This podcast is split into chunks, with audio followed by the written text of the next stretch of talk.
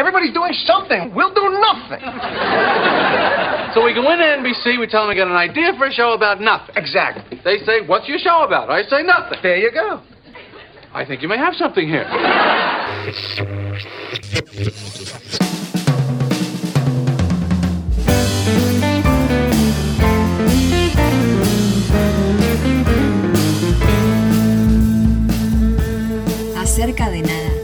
podcast de Diego Valle y Pablo Manzotti, donde hablamos de casi todo. Bienvenidas y bienvenidos amigos y amigas a otro episodio, en este caso el número 19 de Acerca de Nada. Y como siempre los recibo y las recibo con mi amigo el señor Diego Valle. Hola Pablo, hola a nuestros fieles o no tan fieles oyentes y oyentas. Eh, y sí, aquí estamos, ya número 19, este, segunda temporada, sexto, sexta entrega de Acerca de Nada. Y hoy con, creo que la oferta más variada, más diversificada de nuestra historia, porque tenemos un montón de temas este, ligados con la música, los medios. Eh, y, y bueno, vamos a empezar, si te parece bien, Pablo, con una novedad Sí. que, que lanzó Netflix en los últimos días, una nueva función, una nueva herramienta, una nueva oferta este, hacia, hacia sus usuarios y usuarias, y que tiene que ver con reproducir algo. ¿Qué es esto, Pablo? Claro, porque en realidad ustedes dirán, bueno, pero eso ya sucede, o sea, yo conecto y reproduzco. Y también a su vez sucede que yo conecto, reproduzco y me sugieren en relación eh, a lo que yo reproduzco, bueno, una cantidad de cosas que puedo elegir. El famoso algoritmo del que se ha hablado tanto y que todos dicen que es como el santo grial de Netflix. O sea, que si Netflix pónganle, vale, mil millones de dólares, es una barbaridad lo estoy diciendo, estoy diciendo cualquier cosa, digo, bueno, 850 son el algoritmo, el peso del algoritmo en el valor de la compañía. A eso me refiero. Claro, que es, que básicamente la información La que, tienen- que nosotros le prestamos. Exactamente. Bueno, y en este caso no, parece que se avanza un poco más. Ya estamos hablando de inteligencia artificial, estamos hablando de, si se quiere, eh, podemos hasta fantasear con una suerte de Terminator. No, no tanto, da para todas esas cosas distópicas, pero es eh, algo que es interesante y por eso empezamos con tono de, por ahí, de, de risa más o de humor, para profundizar en algo importante, que es directamente esta función que le das play, que te abandonás vos directamente a lo que te sugiera Netflix. O sea, no ya a partir de tu elección, obviamente hay una lectura y hay un perfil incorporado y vos entrás con tu perfil, sino que directamente decís, no, no sé qué ver, pero no es que me pongo a buscar entre opciones, le doy play y empieza a funcionar algo, empieza a reproducirse algo. O sea, Netflix como ya podría ser un José Netflix, amigo mío, que me dice, El- el gran veamos hermano- eso. el- el gran hermano de los- El gran sí, hermano sí. de los streamings. Exactamente. A ver. A mí, a mí cuando, Sí. cuando vi la publicidad, viste que lo lanzaron hace unos días y, y terminaba con esta frase. A veces la mejor elección es no tener que elegir. Y a mí me, me sacó, digamos, yo como, digamos, eh, periodista especializado, crítico de cine, series, Como viejo también, de- decilo, de- decilo, como sí, viejo. Como, sí, sí, como viejo carroza. Yo también, ¿no? Eh, Sí. eh, la idea de cederle el control y el poder de decisión a un robot, a un ente, a una, a una como vos decías, inteligencia artificial, Sí. a un algoritmo que de acuerdo a lo que hemos visto lanza otra cosa. Eh, me, saca un poco. O sea, pensé tomármelo eh, en broma y de hecho iba a escribir una columna para, este, bueno, para otro medio y con un fino manejo de la ironía y terminé publicando en otros cines una cosa totalmente enojosa y enojada, este, porque tiene que ver con, o sea, desde el lado de Netflix es entendible, ellos quieren tener herramientas para que vos eh, con todos los estados de ánimo que puedas tener, siempre estés ahí, siempre tengas algo para ver. Si estás cansado y no tenés ni ganas de googlear o de entrar a un sitio especializado, de buscar una recomendación en, en Twitter o en Facebook o en Instagram, directamente es reproducime algo, Netflix. Y eh, ahí está, me, ti- me tiro como, lo, como yo ponía la foto de, de los obesos de Wally Claro, con la pantalla sí, y qué sí, sé sí. yo, tirados y que ya no pueden ni caminar. Bueno, me daba un poco esa sensación. Y los entiendo al, al programador estrella de Netflix que diga, y bueno, que la gente ya ni elija, se lo elegimos nosotros por, por, por ellos. Y bueno, que yo, pero desde el lugar ¿no? de la autoestima de- del usuario que diga, bueno, poneme cualquier cosa que se parezca a lo último que vi porque ya no tengo ni ganas de, de- de elegir por mí mismo, me parece como una, como una actitud este, derrotista, penosa, entre- perezosa, este, sumisa y manipulable, ¿no? Sí, te estoy, te estoy escuchando muy atentamente. Les cuento a, a- los seguidores y oyentes que en realidad no hablamos de esto antes con Diego, prácticamente. O sea, definimos el tema y dijimos, bueno, dos cosas. Obviamente él me dio su opinión previamente, pero muy vagamente. Yo también digo, uy, sí, qué cosa esto. Y la idea fue precisamente no hablar para que este compartir saliese lo más fresco y también lo más vertiginoso posible al aire es una manera de hacer aire esto, en, en- en el podcast. Por eso le decía que te, te decía que te estoy escuchando muy atentamente y se me iban ocurriendo cosas. Primero, que no es una corrección, es una aclaración porque también tuve yo que ubicarlo hasta que eh, me, me- hice en mi cabeza la imagen que vos usaste de, de Wall-E. Cuando dijo Wall-E se refiere a Wall-E, la película de, de Pixar, De que, Pixar. que- Sí, sí, y- sí. que bueno, la del robotito, que de alguna manera tenía esta cosa distópica y que si ustedes se acuerdan bien, había una nave que tenía casi toda la raza humana o los sobrevivientes de la raza humana que habían escapado de una tierra en decadencia y que tenía una vida totalmente sedentaria. Entre otras cosas se les aparecía una pantalla, estaban constantemente con una pantalla delante que les iba ofreciendo cosas. Por eso la analogía de Diego es buenísima en este caso. Eh, a mí me, yo me cuestionaba dos o tres cosas. ¿Está pensado para ese, con ese objetivo o es como uno termina el servicio transformándolo y haciéndole la lectura? Y, y- concretamente el, el peso es eso, cómo nos afecta y nos transforma en espectadores más perezosos, eh, menos que, que profundizan menos en el, en el discurso que tienen adelante, todo eso que me parece netamente negativo, ahí para mí no hay discusión, pero digo, no deja de ser una empresa que no es una empresa de art- artística, más allá de que puede, como hemos debatido en otros momentos, este, financiar proyectos con un corte artístico o con una profundidad artística quizás más allá del producto comercial. Eh, caso de, de- habl- hablamos de Scorsese y de cantidad de otros directores, el mismo, el mismo Spike Lee. Eh, o es un servicio más. Entonces soy una empresa, yo necesito eh, llenarte de servicios. Si tenés, qué sé yo, una empresa de aviones o, y, te, y vos le querés brindar un mejor servicio a tus eh, clientes, digo, bueno, si vas a clase turista, ponele, te vamos a dar un extra que es darte una bebida más que en cualquier otro vuelo. Bueno, acá es, hay una diferenciación que hacer.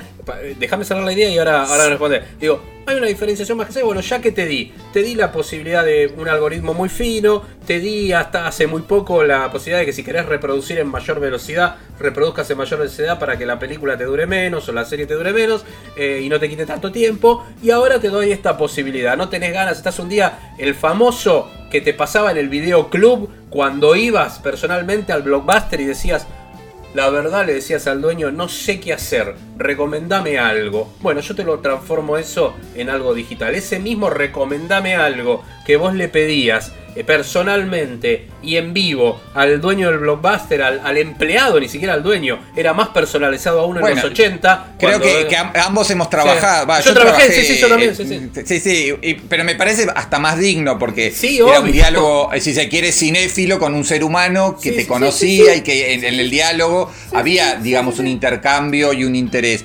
Yo lo que siento es que cada vez se van degradando más las condiciones de visualización y no creo que sea culpa del ente monstruoso llamado Netflix o Sí, Amazon Prime. Video o lo que sea, sino que tiene que ver con estos tiempos de angustias, de dispersión, de, de problemas de atención, Porque vos pensás que eh, Netflix en los últimos meses sacó una segunda pantallita para que en una tablet o un celular, mientras estás haciendo otra cosa, tengas una pantallita todavía más pequeña, ¿no? Una pantallita flotante donde puedas ver, es, ver un contenido. O sea, puedes estar haciendo otras cosas.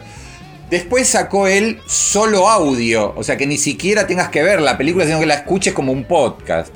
Después sacó, como bien vos decías, el reproductor a 1.25 o 1.50 para verlo acelerado y verlo en menos tiempo.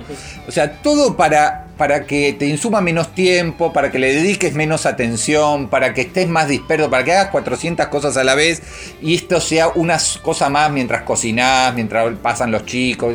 Entonces, como como alguien que de alguna manera, si querés, volviendo a tu idea de vieja guardia, de cosas más clásicas, de que ver una película y hasta una serie sigue siendo una ceremonia, un ritual, algo que merece eh, las mejores condiciones posibles, que en este caso sería tu televisor 4K, un sillón oscuro y que, no, que no haya ruido externo, no haya gente que se meta, eh, sacarle el celular de... Yo sé que esto es una utopía y que lo real es todo lo otro y que Netflix trabaja con eso y para sumarse a esta dispersión generalizada y con estas herramientas tenerte consumiendo contenidos, no importa de qué manera. Este, pero a mí me entre me duele, me indigna, este, me abruma y me irrita. No sé, no sé qué, te- creo que vos no tenés una visión tan No, apocalíptica y sería más, serías más integrado. No, no, no. A ver, no, no, al, al contrario, me gusta ponerme en, e- en este rol más de, de- de interpelar y, y- y decir, bueno, es el mundo que nos toca vivir, ¿no? Es como, digamos, eh, y dentro de ese mundo se tratan de, pero eh, de accionar y, y soy bastante eh, permeable a la tecnología y el avance tecnológico. Me- no, no me quiero quedar encallado en, eh, en discursos en ese sentido sí que me parecen ya distantes y que en tu momento ocuparon todas las épocas, ¿no? En los 80 era muy eh, clásico, la televisión te quema la cabeza y bueno, eh, que ha demostrado que, que no fue así. Pero digo, independientemente de eso, eh, me parece que acá hay claramente, por eso digo, hay una cuestión de marketing que tiene que ver con decirte, bueno, hagan esto. Después, sí, a mí lo que me preocupa es desde el lugar del espectador que vos no interpeles eso, ¿no? Porque digas, bueno, ahí coincido plenamente con vos. Eh, porque decir, bueno, ¿por qué entrarle de una manera tan liviana? Y, y sí, me queda la duda, y en eso te lo re- reconozco que es una duda, a dónde... Lo que pasa es que no me quiero meter en una teoría conspirativa, co- que vos tampoco también dijiste recién, que vos no creías en esto del gran hermano más allá del chiste, ni, ni Netflix como, como el gran dominador de la raza humana, ni vamos próximos a, una, a, una, a un futuro distópico, pero es complicado pensar en cómo también esta cuestión del marketing, la modernización, las tecnologías, y sí, estamos creando usuarios, vamos a poner el nombre que usan ellos, usuarios más perezosos que interpelan menos el producto que tiene delante, ya sea lo que vas a comprar o en este caso un producto artístico como es un discurso que requiere de una interpelación y requiere de algo, pero esto ya nos viene sucediendo hace muchos años, que decimos, bueno, ¿por qué determinadas películas son las más vistas y por qué otras no? Y justo las otras no, alguien te diría, bueno, pero por algo a esas películas te vos te estás queriendo dirigir el gusto de la gente. No, yo lo que estoy diciendo es que tendría que haber lugar para todo y tendría que haber lugar también para que uno pueda sentirse en esas películas, en ese cine que interpela de alguna manera, que te exige un poco más, que decís, bueno, me pongo a pensar. Hay una decisión también de uno decir, bueno, no todo es una película siempre pobre, usamos el mismo subgénero. Película de superhéroes, que realmente hay. Yo soy defensor de esas películas porque creo que hay algunas muy difíciles de hacer y muy buenas. Y. Pero que son netamente pasatistas y que te hacen. eh, te conectan con ese costado del cerebro en el cual te olvidas de todo. Te conectás con el. con el. con el placer más básico, como eran los pulps y los cómics en la década del 30, que tenían esa finalidad y que hoy se los rescata muchísimo. Bueno, más allá Sí, de eso, pero- tiene pero- que haber otra oferta. Y creo que, bueno, y ahí cierro la idea así, me parece que toda esta cosa de la tecnología y el marketing y la empresa que te puede defender desde el lugar de, bueno, pero es un servicio más porque yo estoy compitiendo en cuanto a servicios, porque cada vez hay más plataformas de streaming, yo soy la pionera, yo soy la primera, sí, pero estás contribuyendo a que haya un consumidor muchísimo más perezoso y de alguna manera eso también te incide socialmente en todo sentido, hasta en el político te diría. Mirá hasta dónde llegué. Y no estoy tan convencido. Llegué a la parte política. Sí. Yo creo que, eh, digamos, es tanto el poder que tiene eh, esa plataforma, si bien eh, en, en otros mercados, en Estados Unidos es muy fuerte también HBO Max y Disney Plus. Pero el, el que de alguna manera marca tendencia, Sí. y, y lo sé por, por, por- por los clics que genera, eh, tanto en un diario como La Nación en el que colaboro, como en un sitio, si se quiere, más especializado como Trocines, este, cualquier cosa que vos pones del top 10 de Netflix, y aquí voy a otra cuestión, eh, tiene 10.000 veces más clics que cualquier cosa de cine de arte, de autor o de festivales, etc. Y me parece que también en la política de Netflix de priorizar tanto su top 10, eh, va eh, de alguna manera cerrando también, no solamente va degradando la, calidad de la experiencia con todas estas herramientas que es velo más chiquito, velo más rápido, velo, este, no importa en qué dispositivo, este, en audio, en video, solo en audio, sino que también al hacer tanto marketing con su top 10, donde digo, de golpe te aparece una muy buena película, pero en general hay, mucha serie adolescente medio pelo o mucha thriller español, erótico, de no sé qué, o que no son claramente sus mejores contenidos. Pero eso permea también la agenda mediática y entonces hoy en los diarios todo lo que se comenta, básicamente, no todo, pero lo que más se comenta, más se reseña, más notas tiene, es, es todo esto mundillo del top 10 de, los Netflix y también de los Amazon. Entonces, me parece que también eh, la supuesta diversidad que nos venían a traer estas plataformas, porque Netflix tiene mucha oferta, en el fondo también se, ah, van generando su propio embudo para que vayas cayendo en el top 10 y todos terminemos hablando de esas 10, 15, 20 contenidos este, que son los más vistos, ¿no? Entonces me asustan ambas tendencias, o me preocupan más que asustar, este, la tendencia a la degradación de la experiencia por un lado y a la, este, algo que también pasa en el cine, a que cada vez más público para menos títulos. Sí, sí, sí, sí. Bueno, obviamente vamos a, coincidir en eso, ¿no? Em, yo creo que de, de alguna manera em, se está... Con esto, mira, damos un paso más en acercarnos, y lo, eso sí lo citamos antes de, avanzar con, la grabación del, podcast, que es eh, el, mismo documental de Netflix tan exitoso, El dilema de las redes sociales. Bueno, acá es sumarle una pata más, precisamente, a este dilema que planteaba de las redes sociales, ¿no? Eh, y, como parte de eso, en el dilema hoy entra aún más de lleno, más de lleno Netflix. Sí, yo, la verdad, a, mí me, queda la. Me queda la duda, e insisto, en esta idea de la de si Netflix no es totalmente transparente en este. Y te digo por qué. Transparente en esta, en esta política, ¿no? Eh, por esto, por haber eh, inclusive dado manija y haber potenciado un documental como el de la- el dilema de las redes sociales, que nosotros lo cuestionábamos desde ahí. Era como el, el ejemplo más básico del juez y parte, ¿no? Como decir, bueno, pero encima instalado y marcando agenda, porque es esto que decís vos. Ellos, los, los contenidos que quieren, logran que marquen agenda, porque en el dilema de las redes sociales excedía a las notas de las columnas de espectáculos, sino que ya se metían en sociedad, los comentaban los. eh, los em, conductores de programas de radio que no eran especialistas en necesariamente en cultura, lo comentaron todos los periodistas especial- especializados en tecnología, entonces estaba dentro del debate social y eso a mí me parecía más peligroso, que el mismo sistema que generaba ese dilema estaba insertando en el debate social un documental patrocinado por ellos mismos. Entonces ahí eh, es donde digo, y ahora se suma esto,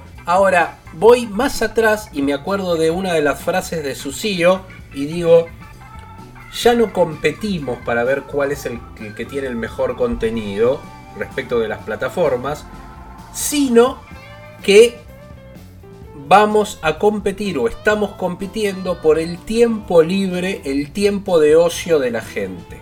Entonces digo, bueno, con eso ya está blanqueado. Si estamos compitiendo por el tiempo de ocio de la gente, bueno, acá hay un ejemplo. Estamos compitiendo desde este lugar, de por un lado diferenciarnos, ofrecer un servicio más, pero es un, un servicio que va a eso.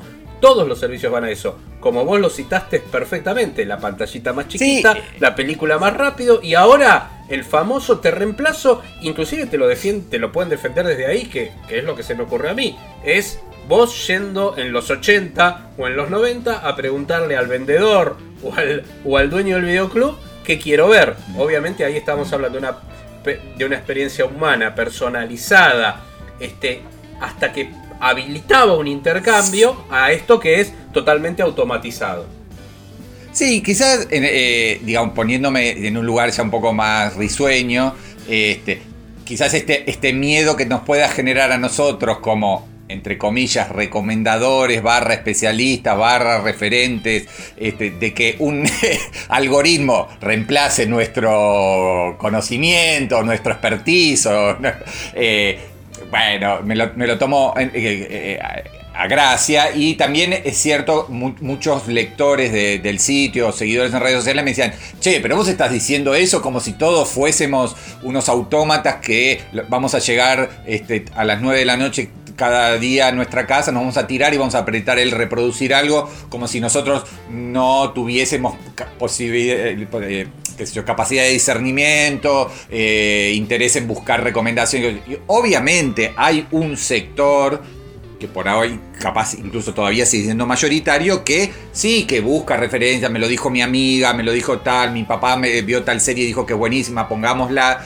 Todavía lo humano sigue este, teniendo un interés eh, y una función primordial pero eh, me asusta que un sector creciente, eh, eh, entre la angustia de la sobreoferta, el cansancio del estrés, del angustia, de, qué, de la pandemia, y bueno, diga, más sí, a ver, algoritmo, te toco el botoncito, ¿no? Porque era pues la publicidad esta que, de la que hablábamos, hay un control remoto con ojitos, o sea, está humanizado, entonces es es simplemente apretar el botoncito de reproducir algo y que sea lo, que Mr. Algoritmo quiera. Sí, bueno, yo me quedo con esa última parte que dijiste que te, respondían en, los comments y con esto cierro eh, el tema por lo menos para mí acá y después si querés dale la puntada final. Pero yo digo, frente a todo esto, me parece que sí, que hay que estar alerta, que es un servicio más, no lo tomo como eso, no me atrae a mí, yo no lo voy a usar, eh, no, no, es un servicio que yo como consumidor de Netflix usaría. Eh, lo puedo probar como curiosidad. Quizás también esté para eso. Por momento dice, es un juego. También hay que entender la tecnología como un juego. Hay una parte del juego decir, a ver qué me dice, a ver qué me, a ver qué me sale, a ver qué me sale. Bueno, también entender ese, ese costado lúdico. Por eso también digo la idea de, de, la tecnología como juego en este caso. Eh, pero entender esto que era lo mismo que decía y, mi, lo que yo disentía con el dilema de las redes sociales. Creo que siempre la palabra final la tiene uno, ¿no? Eh, eh, no somos este, eh, espectadores y no nos nuestra responsabilidad es que no nos, no nos transformen en eso. No somos pasivos nunca. O sea, nosotros tenemos el poder de decisión frente a todo, frente al programa que vemos en televisión, frente a lo que consumimos en internet. Tenemos manera de escaparle a los logaritmos, al contenido dirigido, hay un montón. Y ese es el desafío. Y creo siempre que uno tiene la palabra final en el cambiar de canal, en el caso más clásico, en el eh, habilitar instrumentos de la web para que no te aparezcan ya las webs preseleccionadas, en buscar más allá, cambiar de nombre de usuario, ir a limpiar las cookies, pues si uno quiere entiende la tecnología y tiene posibilidades de manejarse en ese mar con un poco más de libertad y en definitiva, aún con lo que te viene preseleccionado, cuestionarlo, cuestionarlo y cuestionarlo. A eso digo, yo no, somos vasijas vacías que nos llenan y, nosotros somos pasivos frente a eso. Esa es mi gran... Eh, eh, mi gran aporte, digamos, y es con lo que me quiero quedar, más allá de que en eso coincido con vos, no me parece una herramienta atractiva en absoluto. Sí puedo entender que les parezca a ellos atractivo desde la cuestión de marketing. Buenísimo. Bueno, y cerramos entonces con, tu con tu postura un poco más este, integrada eh, y, no quiero tampoco caer en el, apocalipsis, no, no, no, no tengo esa, esa- mirada, simplemente, eh, eh, como vos decís vos, estar atentos este, y, e- efectivamente utilizar lo bueno que tiene la tecnología en favor nuestro y, y- no desde una, una postura así como más sumisa. Vamos, si te parece, a nuestros invitados musicales que ya están sonando y al regreso de este tema les contamos quiénes son. My uncle's at the chopping block, turning chickens into fountains. I'm a barefoot child, watching in the rain. That stepped into this song, taken a bow, and stepped right out again.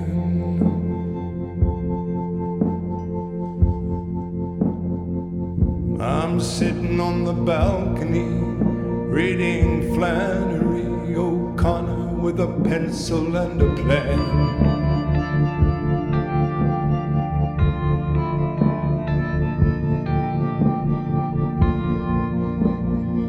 This song is like a rain cloud that keeps circling overhead. Y bueno, lo que estábamos escuchando es Carnage, que es el tema que da título al nuevo disco grabado en pandemia por nada más y nada menos que Nick Cave y Warren Ellis, o sea, dos ejes esenciales de los Bad Seeds. eh, y bueno, tiene que ver con también eh, un dúo que ha hecho muchísimos aportes al cine, en bandas de, sono- bandas de sonido, este, de un montón de películas. Yo solamente me anoté tres o cuatro, este, Sin Nada que Perder, Hell or, or High Water, eh, estaba- Viento Salvaje, Wind River, el asesinato sí. de Jesse James por el cobarde Robin Ford, Propuesta de muerte de Proportion, en la cual Nick Cave además fue guionista. O sea, es una dupla que eh, para cine, dentro del contexto de los Bad Seeds, y este, ahora también eh, como dupla que en pandemia se junta para grabar un disco, ha hecho aportes hermosísimos. Este, por lo menos yo soy muy fan de ellos dos y en especial obviamente de, de Nick Cave.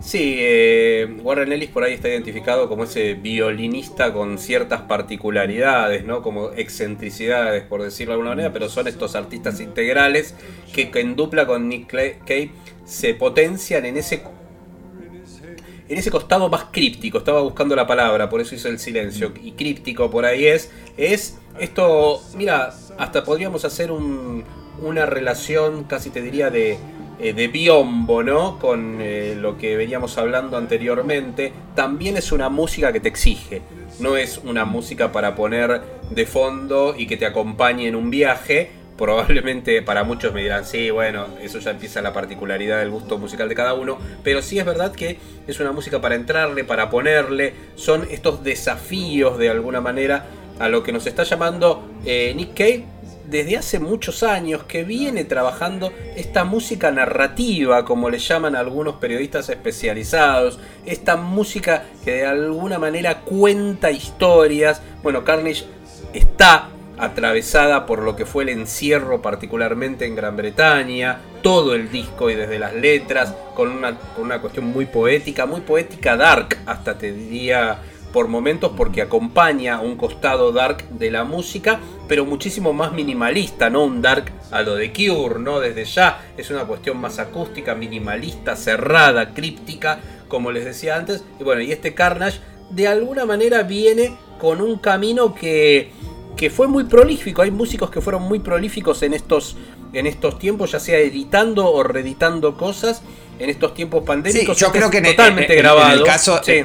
Claro, pero en el caso de Nick Cave, yo creo que toda la vida ha sido muy prolífico. muy prolífico. Sí, sí, Eh, sí. lo que no, no dejó de producir Exacto, por el exacto. encierro, ¿no? Exacto. Porque sí, te- tenemos, tenemos por un lado, hizo un show extraordinario en streaming que tuvo cientos de miles de, de- de visitas, visitas. este, en vivo, obviamente, que pagaron su, su ticket virtual, eh, que él lo transformó en un disco y en un documental Documental. que se llama eh, Idiot Prayer, que Idiot es Prayer. nombre de uno de los discos, Alone at Alexandra Palace, o sea, en un teatro de Londres, él frente Él al solo. piano, este, solo grabando temas de los Bad Seeds y de toda su carrera.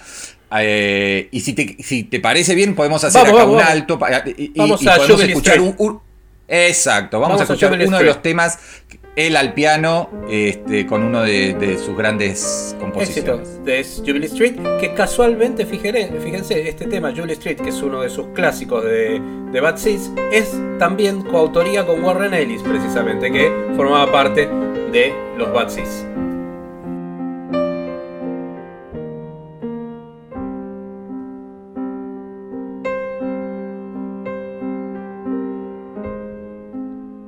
On Jubilee Street, there was a girl named Bee.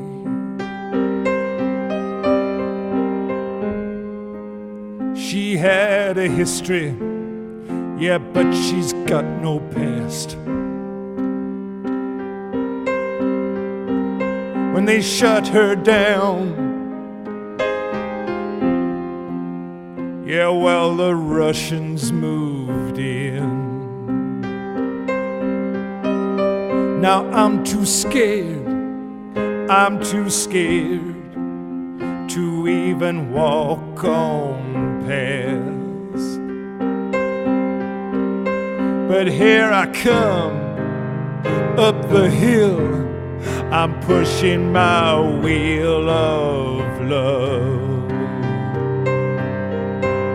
I got love in my tummy and a tiny little pain. And a 10 ton catastrophe on a 60 pound chain. And I'm pushing my wheel of love up Jubilee Street. Well, look at me now, look at me now. Ah, look at me now. Y del piano y la voz eh, esplendorosa de Nick Cave a sus 60 y creo que 3 años. Eh, contar también que otra de las cosas raras que hizo durante la pandemia es grabar un disco con un compositor de ópera que se llama Nicholas Lenz. O sea que tenemos por lo menos eh, entre 2020 y lo que va de 2021 tres discos eh, este con el compositor de ópera, el, el- en vivo en el Alexandra Palace y el que estamos este, recorriendo, que es la, la colaboración con su gran amigo de, de décadas, este, que es Warren Ellis. Y eh, también la vida de, de Nick Cave, que, que, bueno, empezó con, con un montón de, de- bandas en sus primeras épocas, de Boys Next Door, después de Birthday Party, después un desprendimiento de Bad Seeds como Grinderman, todo tipo de exploraciones, pero también un tipo atravesado por, por, por el dolor y por las tragedias y convirtiendo ese dolor en eh, mm, grandes obras. eh, a él se le murió de una manera insólita un hijo adolescente. En los últimos días él, él, eh, escribió a propósito de la muerte de Anita Lane, Anita que fue Lane. también una, una colaboradora de él, incluso fue pareja de él durante bastante tiempo, sobre todo en, en- en los tiempos de, The Birthday Party.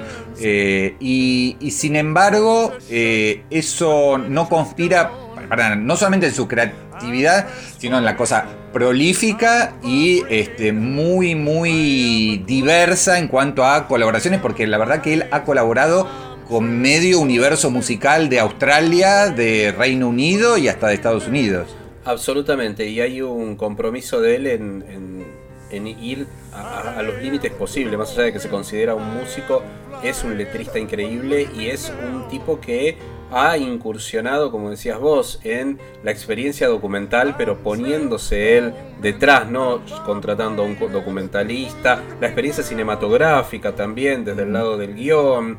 Eh, a mí, la verdad que de, las películas, la música será porque me gusta mucho, me gusta mucho realmente sin nada que perder, pero Hello High Water me parece que es, es de un nivel, si uno va para los climas que logran Hello High Water, que es una película clásica, si uno quiere, hasta la identifica con cierto cine americano de la década del 70, pero logra eh, generar una atmósfera tan interesante y es un trabajo realmente reciente porque estamos hablando del año 2016, este que realizó con, con Warren Ellis. Bueno, la verdad que, que, estoy muy, muy contento de, del Nick Cave de este año pandémico y, y, cierro también mi apreciación con, con, lo que vos adelantabas de este letanis, de, este, de estas letanías y un músico que es donde se ve el costado de, de más que diría de exigencia de Nick Cave, ¿no? De esta cosa de él como queriendo romper los bordes de obviamente se lo encuadra dentro de un rock demasiado particular, esta idea de, música críptica y todo, pero digo, y rock pop se podría decir, más un rock pop como se podría hablar de Tom Waits haciendo rock pop también, pero digo, eh, cómo atraviesa fronteras y se mete con una como su nombre lo dice, esta, esta, idea de letanías en términos de estos cantos, de estos cánticos barrocos de alguna manera, y mm. termina generando un disco totalmente barroco en el marco también de la pandemia, porque salió en el marco de la pandemia, fue uno de los discos importantes del año pasado, o sea, me parece que hay, hay toda una lectura también de una mirada del mundo, una mirada ideológica del momento histórico que nos toca vivir. Digo, esto más allá de la pandemia, momento histórico como todo este inicio del siglo XXI, que me parece muy interesante y que es uno de los artistas a tener en cuenta desde ese lugar en términos musicales y más allá. Sí, eh, totalmente de acuerdo. Me parece que es un músico que cabalga entre lo experimental en algunos proyectos y algo quizás un poco más de, baladístico como el, como el. Siempre con esa oscuridad, ¿no? Esa cosa. Eh, pero como, como el, grabar un disco solo al piano. Eh, me parece obviamente un, artista integral, un poeta extraordinario, sus letras, búsquenlas, eh, traduzcanlas, este, porque realmente es, poeta de, primer, nivel. Y después sí, su vinculación con lo audiovisual, con, como guionista, como músico de películas, como director de unos cuantos también documentales, este, no solo sobre su vida, sino sobre eh, otros temas. Y eh, esta posibilidad que se dieron con Warren Ellis, creo, no, no leí al respecto, tengo la sensación de que es el primer disco que graban de cero, o sea, que no fueron contratados por un director para hacer la música incidental de una película. Este es un disco, de, digamos, sí, grabado en pandemia, en muchos casos grabado a la distancia, pero de cero compusieron estos ocho temas, 40 minutos, hay eh, temas cantados, temas instrumentales, y si te parece, Pablo, nos vamos con uno de los eh, más hermosos eh, canciones, que es White Elephant, este elefante blanco de Carnage, el disco a dúo de Warren Ellis y el gran Nick Cave. White hunter sits on his porch, with his elephant gun in his tears. shoot you for free if you come around here.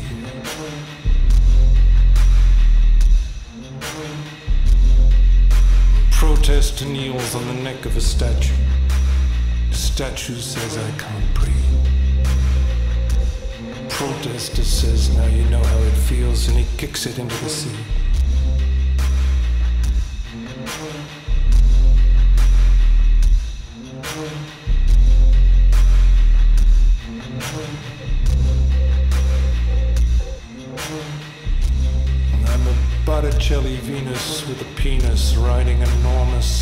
I'm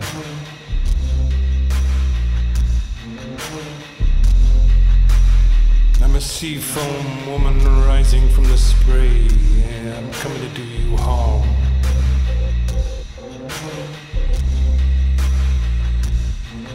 With a gun in my pants full of elephant tears and a seahorse on each arm.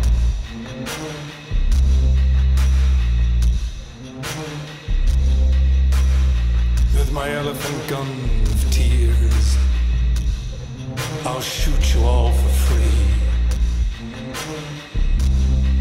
If you ever think of coming around here, I'll shoot you in the fucking face if you think of coming around here.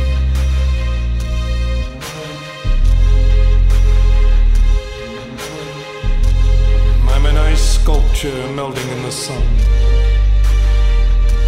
I'm an ice sculpture with an elephant gun. I'm an ice sculpture made of elephant sized tears raining gas and salt upon your heads.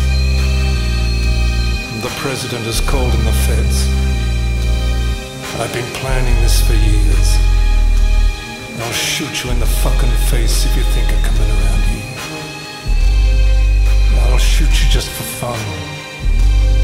I'm a statue lying on my side in the sun with the memory of an elephant. Evaporating before your eyes and becoming a great grey cloud of wrath, roaring my salt upon the earth. I'll shoot you all for free if you so much as look at me.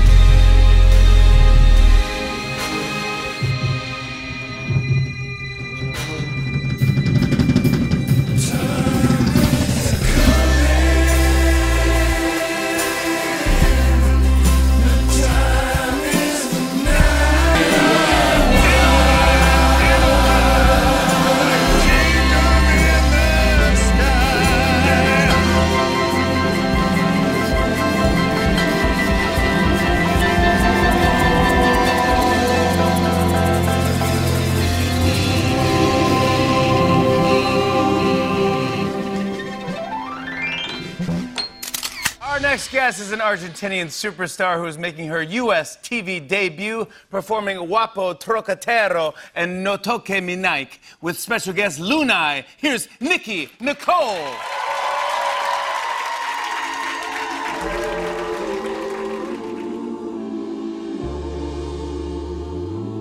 Guapo traquetero, siempre quiere ver. Y sí, era la voz de Jimmy Fallon abriendo su Late Night. Su Late Night que tiene más de 50 años, es uno de los programas más longevos de la televisión de los Estados Unidos, obviamente con diferentes eh, conductores, con diferentes hosts. Hay todo un tema ahí con la selección de la persona y Jimmy Fallon tiene los elementos para ser precisamente uno de los nombres en la historia de The Tonight Show.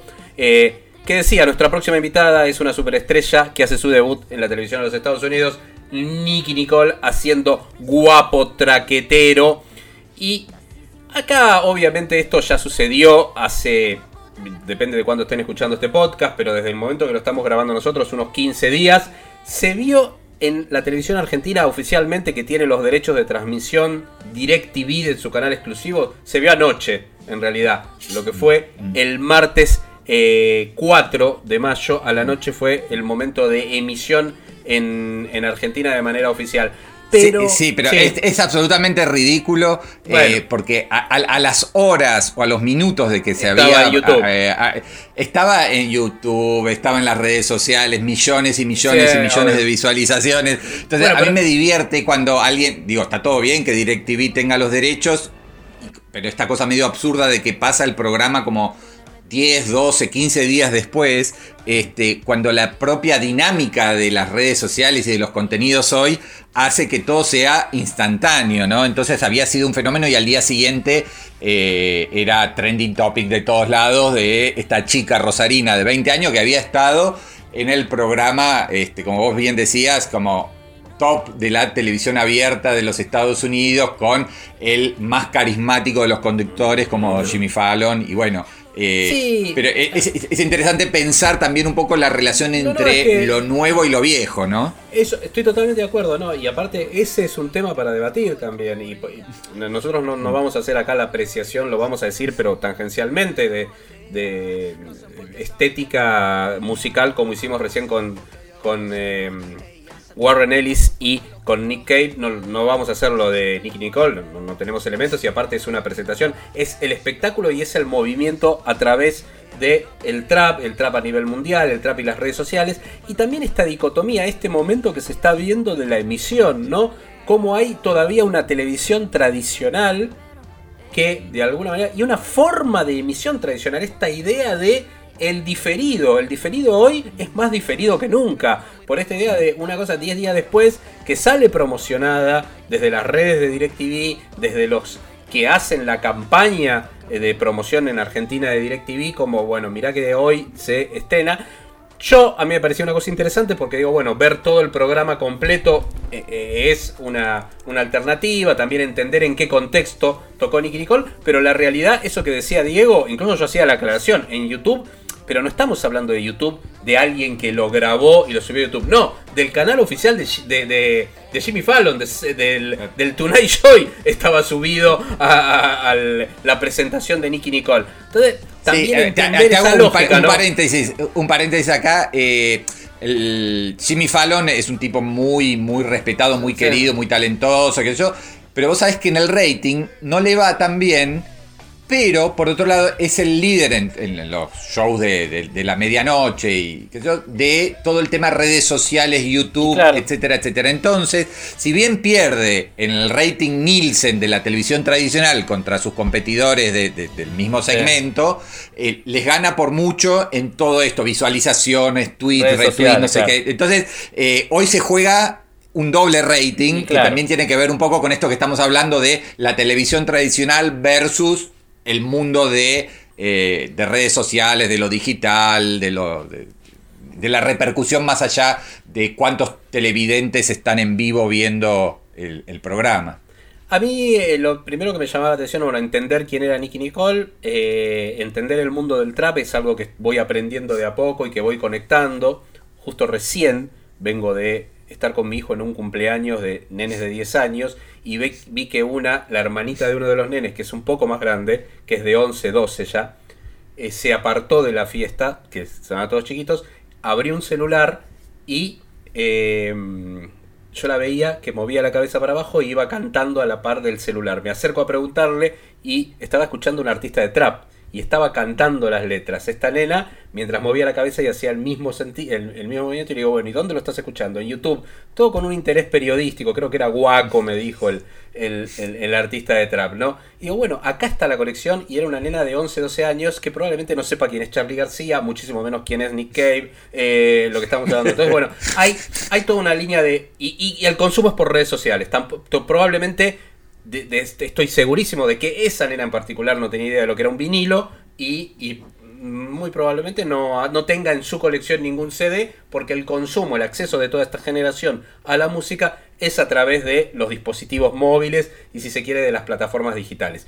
En este caso digo, bueno, ese es el ámbito de Nicky Nicole, que era un artista independiente que llega 15 millones de reproducciones de su guapo traquetero, que es el que presentó en, en el programa de, Jimmy Fallon, de ese tema, en YouTube. De ahí, cuando YouTube la, la, empieza a patrocinar, cuando entra a Spotify, cuando hay una lectura de producto, salta a las famosas 150 millones. Entonces, el primer debate que yo daba es cómo estos artistas independientes terminan entrando o logrando su máximo pico cuando la maquinaria industrial se arma alrededor de ellos, ¿no? Entonces hay como claro, vuelta. Es muy interesante eh, eso. Déjame sí, que cierro sea, y ya te paso. Déjame cerrar esta idea. No, no, no, pero sumo, sumo, sí, sumo dale, a esta idea, digamos, de que eh, eh, un fenómeno surgido sí. de redes sociales o canales de YouTube o lo que sea necesita para sí. llegar a, a, como a la consagración o al, o al, prestigio o a la fama o lo que sea, de que un productor argentino eh, haga la conexión con, la, la, el, con el mundo artístico de Jimmy Fallon, que la televisión tradicional lo absorba, lo acepte y lo lance. O sea, la consagración es todavía como puede ser, no sé, acá que te, te llamen de Telefe, ¿se entiende? Por más que vos seas un youtuber, pero cuando vas a Telefe todavía sigue siendo es, la maquinaria medio tradicional la que termina de consagrar a un artista que por ahí proviene de, los nuevos canales de, difusión. Es raro todo ese fenómeno.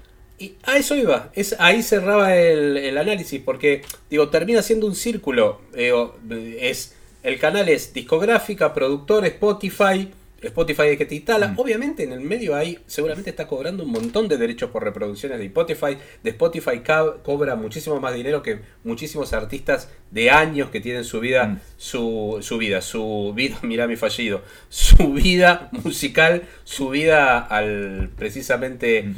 a la plataforma.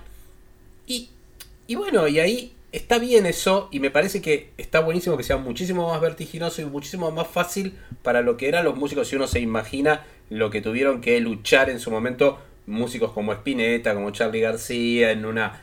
eh, abrir básicamente el camino posible a una, una vida de músicos y de cimentar bases de lo que es el rock argentino. Acá el trap de alguna manera es algo que se tiene sus raíces a nivel latinoamericano, que toma elementos del rap de los Estados Unidos, pero que se cruza con sonidos latinos. Yo lo primero que hablé con periodistas amigos especializados, digo, mira, explícame por qué, me imagino que tiene que ver con el género, pero explícame por qué tienen que cantar y en el tono sonar como unos cubanos exiliados en Miami, ¿no? Y, me decían, no, bueno, porque hay, hay, hay un canal en Puerto Rico, de hecho, el segundo tema que tocó dos temas eh, Nicky Nicole, el otro fue No Toque Mi Nike, y lo hizo con Luney, que es uno de los traperos más famosos del mundo, que es un puertorriqueño. Entonces, bueno, ahí también entender eso es entender que el lenguaje tiene sus reglas y esta chica tiene un muy buen tono, tiene una muy buena voz, la, la rompió. A mí la performance me pareció correcta, no, no tengo por qué conectar o no con el género. Sí también sumar este análisis que decíamos, lo más jugoso me pareció lo que acaba de decir Diego, que era lo que yo cerraba en el análisis, es esto, es cómo termina siendo un círculo que vuelve a lo tradicional y que cuando todos terminamos de identificar, los que no teníamos idea quién era esta chica, la terminamos de conocer es cuando sale en el programa más tradicional de la televisión de los Estados Unidos, junto con Claro. Saturday Night Live, son de los programas más tradicionales, o sea, que tienen 50 años, entonces la consagración termina siendo volver a lo tradicional, ella misma eh, entusiasmada porque aparecía en ese programa o la vendía así en sus redes, y la performance fue, mm, para mi gusto, demasiado playback, se notó. No, es- no fue la performance en vivo que habitualmente engalana el show de Jimmy Fallon. Estaba grabada, estaba preparada. Y también es cierto, muy a lo americano esto, le pusieron una banda de jazz, de jazz groove y rhythm and blues impecable detrás, ¿no? Que sonó como nunca sonó en todo lo que yo busqué de Nicky Nicole después para entender quién era en las redes. Bueno, ningún- nunca sonó como sonó en ese momento. Ese momento es impecable, era imposible no sonar eh, bien, ¿no? Sí, esos sesionistas este, que tienen los, los programas. Bueno, es, es, es, es la cima del, del show business, entonces es, es lógico que a, a cualquier artista, incluso a una chica de 20 años venida de Rosario, Argentina, le pongan de, de- de- fondo una banda eh, eh, extraordinaria. Así que bueno, nada, cerramos esto que obviamente después de, de- de hablar maravillas de, de Nick Cave y Warren Ellis parecía una cosa rarísima, porque no somos para nada expertos ni cultores ni entusiastas del trap, pero sí de tratar de ver qué hay detrás de algunos fenómenos y cómo se construyen y cómo se consolidan, que es como Pablo bien decía en este caso, en el ámbito más tradicional de la televisión de los Estados Unidos. I'm Richard. What's your name? There. Give it up for Miss Lady Hawk herself. Why do they call you Lady Hawk? Get this son of a bitch. Who did this? Because if you don't, I'll kill him myself.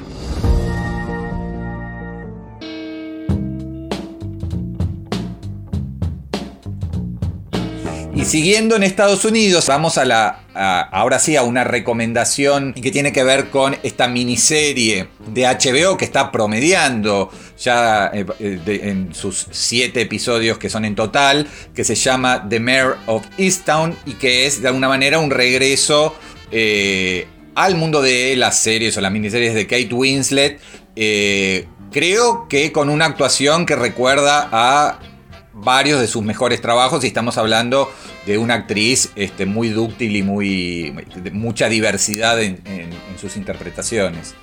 Hay, por un lado, yo la verdad, lo primero que quiero decir es que es probablemente la serie que más esté disfrutando de algunas que las empiezo y directamente no las sigo, que miro un par de episodios para hacer una crítica, que es lo que me viene pasando últimamente. Hay un, creo, eso dará para que lo, lo hablemos en otro... Mira, está saliendo el tema posible de otro podcast, eh, Valle acá, que es el tema de la saturación en la mirada de las series, ¿no? Eh, y cuánto podemos consumir, incluso los que estamos viviendo de esto y, que somos especialistas y cómo nos enganchamos con el disfrute de un producto. Lo primero que quiero decir es que estoy disfrutando mucho, probablemente sea la serie que más, que más esté disfrutando, me parece que también, y ahora voy a contar un poco de qué se trata, me genera muchísima angustia episodio a episodio. Pero independientemente de eso, me parece que hay un lugar común, que acá diría una crítica, que es esta idea de la historia eh, con personajes eh, muy coloridos, en pueblos muy chiquitos, que, presentan historias endo- endogámicas, lo está con un crimen, ¿no? Eh, me parece que eso lo está haciendo el, el- el- el policial danés, que, que está tan celebrado, por ejemplo, danés, eh, escandinavo, quise decir, todo lo que, Sí, sí. lo que es todo escandinavo, eh, lo trabaja mucho, pero son todas ideas de esto, ¿no? Un gente alejada de las ciudades o que es un citadino que va a algún pueblito. o sea, siempre está esa cosa del choque cultural, muy quizás en, arraigada desde el, desde el género clásico de lo que pedía ser western. En este caso es un pueblo de Pensilvania en el cual casi todos son familiares y sobre todo todo el núcleo de la protagonista, que es Mare, por eso el tema de Mare of Easttown. Easttown es el nombre del pueblo, eh, que es Kate Winslet, que es una detective que trabaja en la comisaría del pueblo, pero es la que tiene el rango de detective, y arranca con un peso sobre su cabeza que es la no resolución de la desaparición de un adolescente en un pueblo, casi te les diría, con temática grunge, ¿no? Hace eh, muy- va muy a los 90, a la Seattle de los 90, y esta idea de todos adolescentes problemáticos, a muchos con parejas de padres muy jóvenes, la misma eh, Kate Winslet en su familia tiene ese problema de padres y madres solteros eh, y solteras. Claro, eh, ser mucha- abuelo muy joven, Abuela claro, muy joven, como ella que es de cuarenta y pico de años, 46 años y ya es abuela, familias así, muy endogámico todo.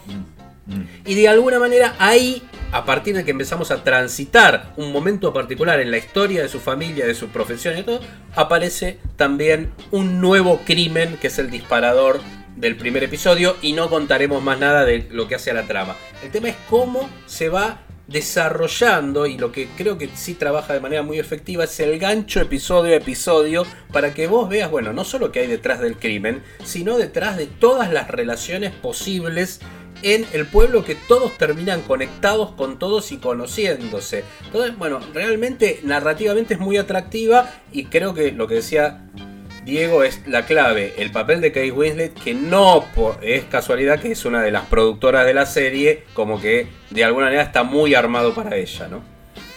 Sí. Eh, sí, yo creo que. O sea, pensemos que Kate Winslet. eh, ya en los 90, ¿no? Siendo muy Sí. jovencita. Pero criaturas celestiales, sensatez y sentimientos, humo sagrado con Jane Campion.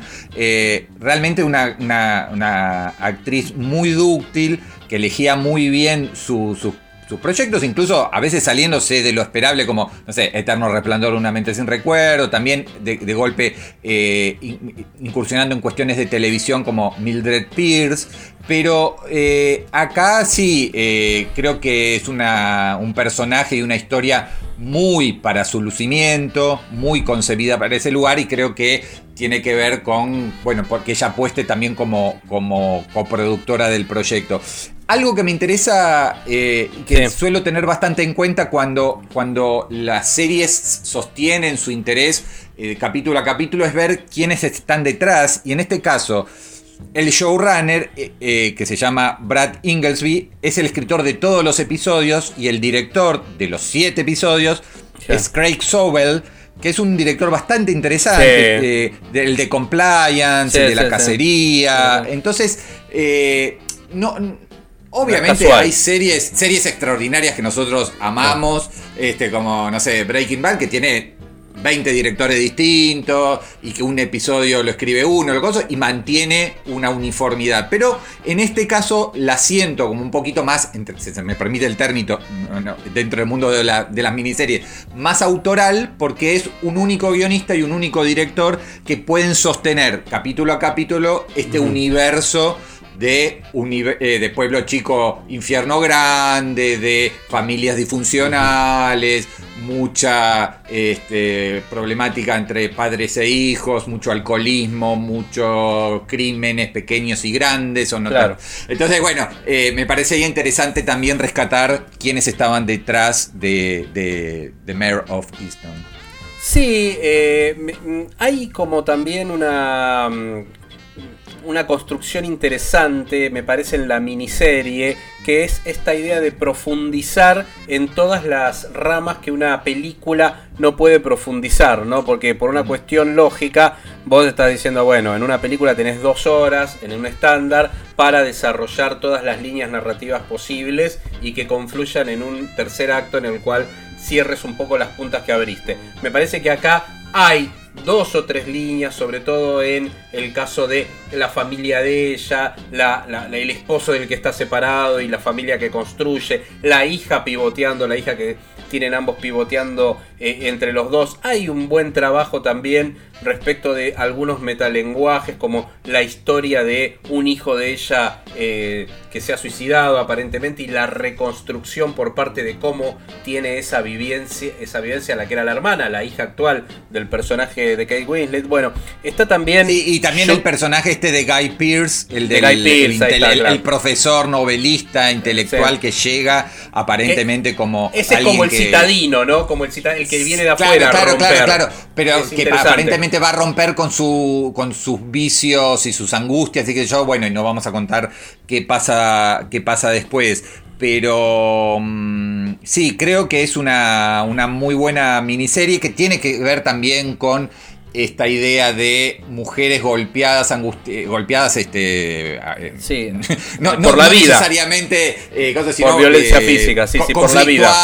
y angustiadas, yo, pero también la resiliencia y el em- progresivo empoderamiento y la solidaridad este, entre creo que en ese sentido sintoniza bastante bien con lo que muchas series hoy están buscando que son estas protagonistas mujeres que pueden este, buscar una segunda oportunidad este, una redención etcétera etcétera así que bueno si te parece Pablo eh, No, iba, a hemos- nombrar, iba a nombrar nomás Ah, sí, sí. alguna- algunos otros nombres. Está Julian Nicholson que viene haciendo papeles así de acompañamiento. En general nunca ha tenido, de hecho ha tenido un, un lugar preponderante en miniseries de HBO. Ya se ve también que está contratada dentro del grupo, pero bueno, es, es como la amiga de ella y, y- y la verdad que es bueno el Mm. papel. Y está la que para mí está en un nivel buenísimo y ahora se viene una serie inclusive que va a ser protagonista absoluta ella. Ya la habíamos visto también en, en Watchmen el año pasado. Es Jean Smart.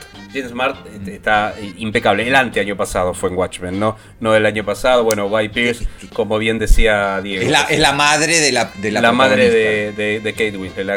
Está, está en un momento increíble a nivel actoral para mí, James Smart. Eh, pero bueno, sí. ¿Ibas a cerrar o No, no, iba, iba a decir Mm. que, que no, que, que no se pueden quejar nuestros oyentes Ah, oyentas sí, sí. en cuanto a, eh, digo, de, de Netflix a Warren Ellis y Nick Cave, Mm. a Jimmy Fallon y Nicky Nicole, y terminamos este, con Sí. The Mayor of Easttown y, y el regreso a lo grande de, de Kate Winslet.